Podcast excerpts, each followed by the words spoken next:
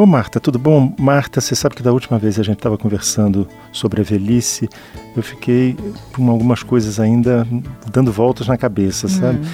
Eu fiquei lembrando que você falou da, da doçura. Como é que a gente consegue ser doce se você já com a idade acaba perdendo tanta gente querida, tantos lutos você tem que viver? Como é que será que é, como é que é desfazer disso e guardar só boas coisas, é isso? O que a gente guarda geralmente, né, assim, como, como doçura, são, são as coisas boas, né? São as, as saudades boas, as coisas que foram boas. É, eu acho que vem, vem um pouco daquilo que eu falei para você, da, de que a velhice feliz é resultado de uma vida bem vivida. Porque é, aquela pessoa que viveu sua vida com interesse, que amou, que fez o que ela podia, que é, buscou os seus desejos, ela vai sofrer muitos lutos, como todo mundo, mas ela guarda um álbum de coisas que ela viveu, que foram caras. E essas lembranças, que são doces, elas trazem a doçura da velhice, que é uma doçura que é um pouco triste, assim, no sentido de que a vida é breve, é, as coisas são passageiras, mas eu sei o que realmente importa. Eu uhum. sou grato por ter vivido isso, eu sou grato por ter tido essa pessoa, por ter tido esse amor, por ter tido ah, aquele bichinho de estimação, por ter tido aquela viagem. Eu sou grato pela vida. Então, essa gratidão das coisas que eu pude viver, que, que é um luto bem resolvido, né? Quando, como o, uhum. é, que você guarda como uma lembrança boa, isso traz uma doçura, né? E, e, o, e, o, velho, essa doçura da velhice também vem porque o velho ele já não tem que provar nada para ninguém, né? Ele já, ele já viveu então ele pode, ele está numa posição de contemplação, né? Porque a, a, vida adulta, ainda mais na nossa sociedade, é muito de ativa, de conquista, de luta, de e, e, e o velho, ele é a, a velhice é, a, é uma fase da vida dedicada à contemplação, à contemplação do passado, à contemplação da humanidade, é, em que ele viveu todas as fases. Então ele olha para todas as outras pessoas, ele, ele sabe o que é ser criança, ele sabe o que é ser adolescente, ele sabe o que é ser jovem, ele sabe o que é ser pai de família, mãe de família.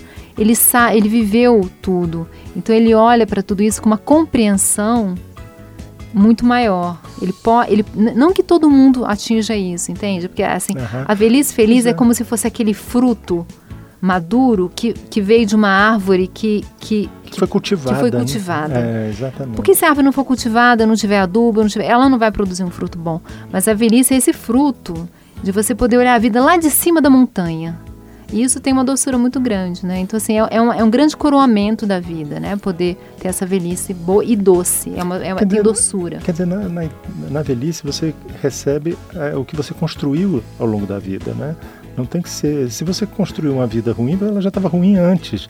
Não é porque você ficou Isso, idoso é, que é agora ficou ruim. Não, ela já estava ruim antes. É verdade. E tem aquela coisa, às vezes, quando a pessoa sente que ficou com muitas coisas mal resolvidas, a velhice vai ser mais pesada e mais amarga, porque às vezes a pessoa não vai ver mais possibilidade de resgatar ou de fazer diferente né? Mas eu acho que enquanto a gente está vivo, a gente deve buscar resgatar, né? Nenhuma porta deve estar tá fechada, né? Eu acho que foi você que comentou outro dia comigo de uma pessoa idosa que foi estudar, fazer um curso que queria, Isso, né? Isso, é. E, e, e, mais importante, ela rebatia todo mundo que dizia assim: para que, que você vai fazer? Você não sabe nem se vai terminar o curso. Ué, mas isso, não na importa. verdade, a gente não sabe nem se vai chegar vivo do outro lado da rua, né? Mas é aquela questão da, da, essa visão utilitária que a gente tem da vida, né? Então, é, só tem valor o que é útil.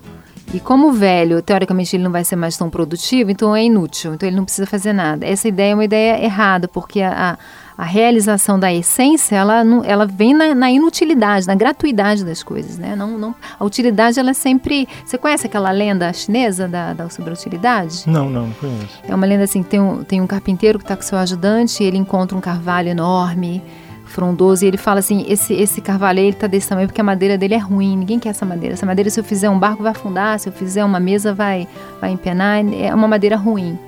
E aí à noite esse carvalho aparece em sonhos, falando: "O que você sabe da natureza de uma árvore?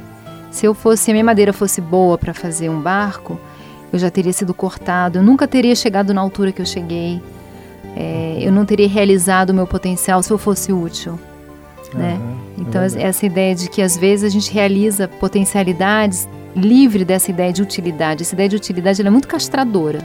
Pois é, já imaginou você não fazer, por exemplo, vamos dizer, eu, no, no, caso da, que eu te contei foi um curso. Uhum. Você já imaginou você descobrir no final da vida que você podia ter feito aquele curso, mas diante da, dos obstáculos que as pessoas foram colocando no caminho, você não fez?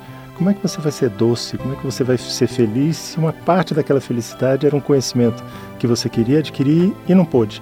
É, eu acho que a gente, é claro que assim, ninguém faz tudo o que quer na vida, né? A vida uhum. da gente é muito. É, ninguém realiza tudo que pode, né? Isso a gente tem que entender e a gente sempre faz muito menos do que a gente poderia, porque a vida é limitada mesmo. Mas é, o, tudo que a gente puder realizar e fazer que for do coração, que for, for da, que trouxe alegria, vale a pena, né? Em qualquer idade. Né? É, qualquer, é, é isso que, que é importante. E aí você sabe que me lembrou até uma uma fala do um trecho do Oscar Wilde que eu estou vendo aqui no celular. Olha só, não quero adultos nem chatos.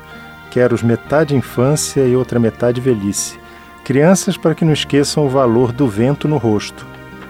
E velhos para que nunca tenham pressa. Olha, isso é muito bonito e me lembra muito a ideia do, do Jung, né? Que o Jung, quando fala da velhice, ele, ele o arquétipo né, da, da, psicologia junguiana, ele sempre tem, é uma moeda de duas faces, tem um lado positivo e um lado negativo. Então, o arquétipo do velho, do Sênex, tem um lado negativo e um lado positivo. O lado negativo é um ressecamento, é, é uma esterilidade, uma rigidez, um, um, esvaziamento, né? Que, que seria uma velhice negativa, uma ideia negativa do velho. Esse ressecamento do, é de atitude, né? De atitude, de é. enrijecimento, é. de, de, não, de, não, de, de fechamento para o novo, né? Uhum. E o lado e o, e o, e o positivo seria o, seria o velho criança, né? E é interessante porque a, o Dalai, essa palavra Dalai Lama significa velho criança, que é aquela, aquele velho que tem a sabedoria, e tem, e tem algo da infância, uma certa pureza, uma abertura, uma doçura da infância, mas tem a sabedoria. Então é, é, e a gente tem essa possibilidade mesmo, né? Tanto de cair, não só na velhice.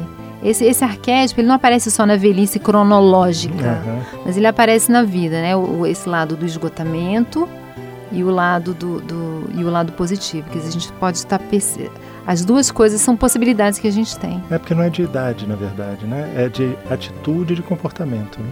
Exatamente, mas assim, na, na, em relação à velhice, assim, a gente tem esse desafio, né, de, de, envelhecer como velho criança, né, de encontrar a sabedoria sem perder a nossa criança, sem perder a, a alegria, sem perder, eh, ver, sem, sem deixar de ver o mundo com imaginação, com encantamento, né. Ô oh, Marta, chegou o nosso andar aí, vamos lá? Tá bom, vamos lá. Você ouviu Conversa de Elevador com Humberto Martins e a psicóloga Marta Vieira.